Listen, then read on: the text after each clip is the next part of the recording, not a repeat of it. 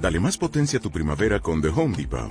Obtén una potencia similar a la de la gasolina para podar, recortar y soplar con el sistema OnePlus de 18 voltios de Ryobi desde solo 89 dólares. Potencia para podar un tercio de un acre con una carga. Potencia para recortar el césped que dura hasta dos horas. Y fuerza de soplado de 110 millas por hora. Todo con una batería intercambiable.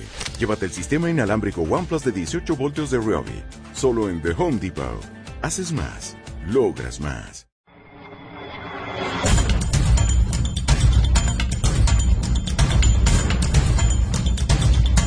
Hola, ¿qué tal? Estamos en el Club Responsables de Calidad y te habla Marife Montes. Hoy vamos a tratar un artículo sobre las ocho disciplinas. Estoy convencida de que en más de una ocasión te habrás encontrado con una situación bastante complicada porque has detectado una no conformidad de relevancia y no sabes por dónde empezar para proceder a su resolución. Pues bien, recuerda el artículo anterior en el reto de calidad de no conformidades, tras el comentario de Rubén Reyes, donde hace referencia a la herramienta 8DIS, prometí pues, que iba a hablar de este tema. Y aquí estoy, hablando de las 8 disciplinas para la resolución de problemas. Siempre es bueno ir recordando herramientas que nos puedan ayudar a gestionar de forma mucho más eficiente nuestro sistema de gestión. Pues bien, cuando te encuentres con una no conformidad pues, de gran importancia, de gran relevancia, no solo tienes que hacerle frente, sino que además tienes que tratarla a fondo y asegurarte de que no va a volver a ocurrir esta no conformidad. Puede ser un proceso complicado, un proceso largo, un proceso bastante tedioso. Pero bueno, aquí tenemos una herramienta que la llamamos la 8 DIS o la 8 disciplina que te puede ser de bastante utilidad. El origen de esta herramienta viene de la Ford Motor Company que está desarrollada en el 1987. Su objetivo principal era ayudar a todo el equipo de trabajo que les ayude ¿no? para ayudarles a gestionar temas sobre el control y aseguramiento de la calidad en su producto. La Ford pretendía desarrollar soluciones que fuesen personalizadas y permanentes a los problemas, además, por supuesto, de prevenir problemas futuros derivados de la misma causa. Aquí a continuación lo que te expongo son los ocho pasos, te propongo los ocho pasos o las ocho disciplinas para tratar estos problemas. Realmente, bueno, nos podemos encontrar con un primer paso que lo podemos llamar paso cero o disciplina cero, que es donde, pues bueno, como responsable de calidad lo que tienes que hacer es una recopilación de toda la información que tengamos sobre ese problema y sobre todos los síntomas que hemos podido eh, detectar que han ocurrido a raíz de este problema. Pues bien, tenemos una primera disciplina que es constituir el equipo. ¿Vale? Una vez que tenemos constituido el equipo, esta fase pues la tiene que hacer el responsable de calidad. Antes de nada, pues vamos a conformar el equipo que va a resolver el problema. Vamos a ver también el tiempo que vamos a necesitar para ello y los recursos que vamos a emplear. Pues bien, todos los miembros del equipo deben de ser principalmente multidisciplinares o que tengan distintas habilidades o estén en distintas áreas de la empresa, de manera que eh, todos ellos también pues se comprometan a resolver el problema y en definitiva estén comprometidos con el sistema de gestión. Siempre es mucho mejor trabajar con un equipo que trabajar de manera individual, así que te resultará bastante más sencillo como responsable de calidad si constituye el equipo para resolver este gran problema. Porque la verdad es que con un equipo vamos a encontrar soluciones mucho más creativas desde distintos puntos de vista. Bien, cuando formamos el equipo debemos también de fijar cuáles van a ser las reglas del juego. Vamos a describir el objetivo que va a tener este equipo, el papel que va a desempeñar cada uno de los miembros del equipo, etcétera. Y en primer lugar, bueno, y, si es la primera vez que estás trabajando con este equipo, pues no olvides, bueno, pues primero hay que darle una pequeña formación de cómo trabajar en equipo. De esto hablaremos en el siguiente artículo. Luego tenemos una segunda disciplina que sería la de ya describir en sí cuál ha sido el problema. Bueno, pues nos vamos a reunir tú como cabeza, como liderazgo del equipo, nos reunimos y determinamos cuál ha sido el problema. Podemos comenzar con un análisis de riesgos, por ejemplo, riesgos, cuáles han sido los riesgos para el producto, o para el consumidor o para los trabajadores, ¿vale? Y tomar todas aquellas medidas de mejora para cada uno de estos riesgos. Si el problema pues, está afectando a algún producto, pues por ejemplo algún proceso, perdón, pues bueno, tomar como referencia ese diagrama de flujo que vamos a tener de ese proceso, miramos cada una de las, pas, de fases o de los pasos y así te va a resultar mucho más sencillo describir o poder identificar dónde está este problema, ¿vale? Este gran problema que estamos intentando solucionar. También podamos usar la herramienta de los cinco porqués, etcétera, ¿vale? El objetivo de esta etapa es describir qué es lo que va mal y determinar cuál ha sido la magnitud del problema, para que luego nos resulte mucho más sencillo el análisis que lo vamos a hacer en fase siguiente, una etapa siguiente. Aquí en este caso tenemos ya la disciplina número 3, que es ya implantar una acción eh, correctiva temporal o una corrección temporal. Pues bien, ya sabemos cuál es el problema, vamos a solucionarlo por lo menos temporalmente, vamos a hacerlo lo antes posible y sobre todo piensa que si está afectando a tu cliente o a la, a la consecución del proceso tenemos que solucionarlo lo antes posible para seguir funcionando.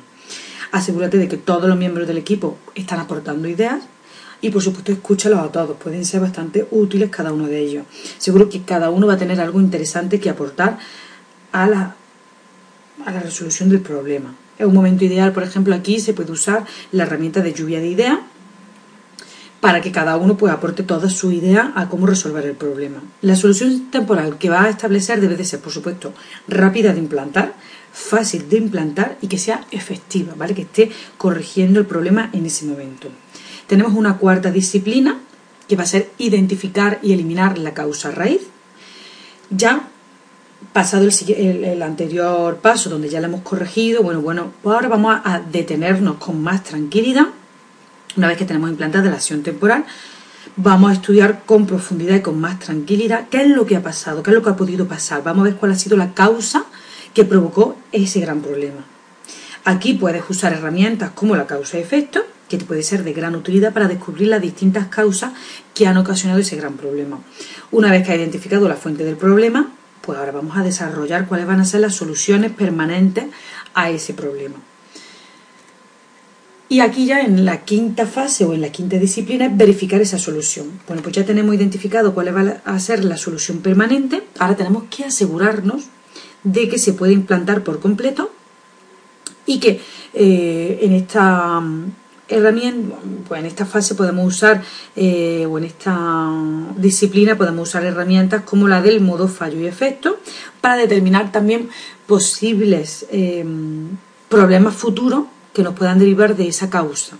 ¿Vale? Intentar así también que la acción correctiva definitiva no nos vaya a ocasionar nuevos problemas. También podemos usar la herramienta de análisis del impacto sobre cada una de las acciones. En la sexta fase, o en la sexta disciplina, ya vamos a poner en práctica esa solución permanente que hemos verificado en el paso 5 o hemos identificado en el paso 4. Aquí ya es hora de pasar a la acción, de implantar esa acción correctiva. Hemos necesitado cinco disciplinas para llegar a este punto, con lo cual no lo eches todo a perder y una vez que está implantada, vamos a vigilar que se lleva según los planes. Asegúrate de que está funcionando correctamente y no están apareciendo efectos secundarios inesperados. Y ya en la séptima fase vamos a evitar que el problema vuelva a ocurrir.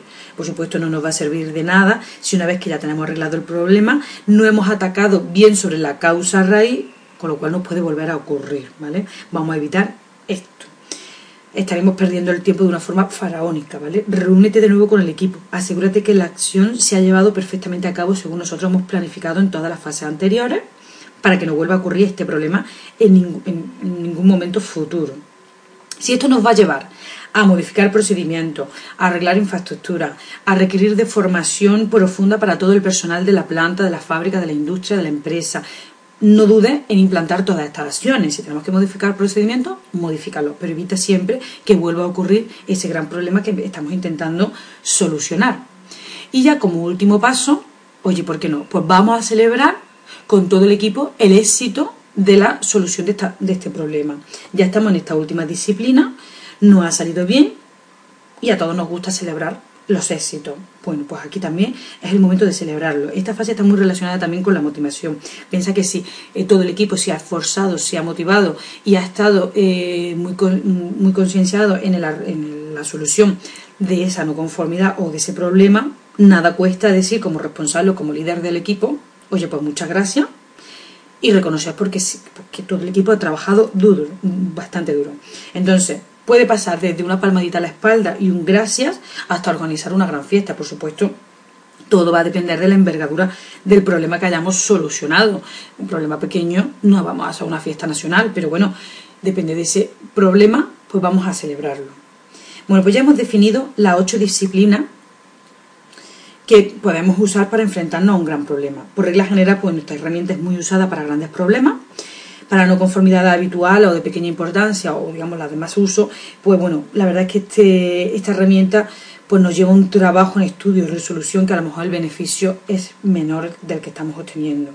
Pero sí es verdad que, bueno, si quieres empezar a usar esta herramienta, comienza a ponerla a prueba con pequeñas no conformidades, donde así vayamos cogiendo manejo de la herramienta y así poco cuando que espero que no llegue, pero bueno, si llega el caso y te ha surgido o ha aparecido un gran problema o una gran no conformidad dentro de tu sistema, pues ya tengas mucho más manejo sobre esta herramienta. Ahora te invito a que la pongas a prueba y que me cuentes, me dejes tu comentario de cómo te ha ido. Estoy convencida de que te va a ser bastante útil. Y bueno, pues si te ha gustado el artículo, eh, te pido que me ayudes a difundirlo por las redes sociales y para cualquier duda o consulta, sabes que puedes contar conmigo. Muchas gracias.